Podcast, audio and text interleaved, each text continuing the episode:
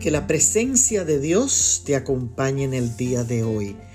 Leo en el libro de Isaías, el capítulo 44 y el verso 3.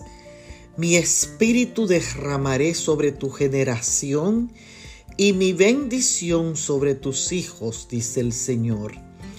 Estela estaba muy lejos de los caminos de Dios.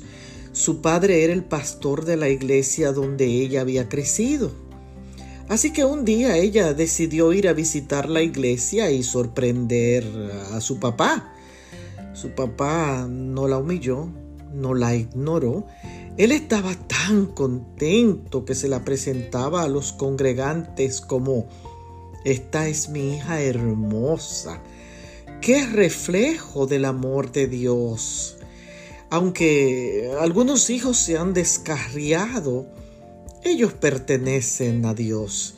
En el texto de hoy, el Señor promete derramar su espíritu sobre nuestra generación. Un espíritu que suplirá para sus necesidades. Un espíritu que los cuidará, que los protegerá, que los guardará, un espíritu que redarguye y transforma sus vidas y sus conductas también. Y su bendición entonces caerá sobre nuestros hijos. Este es un recordatorio del amor y la gracia de Dios.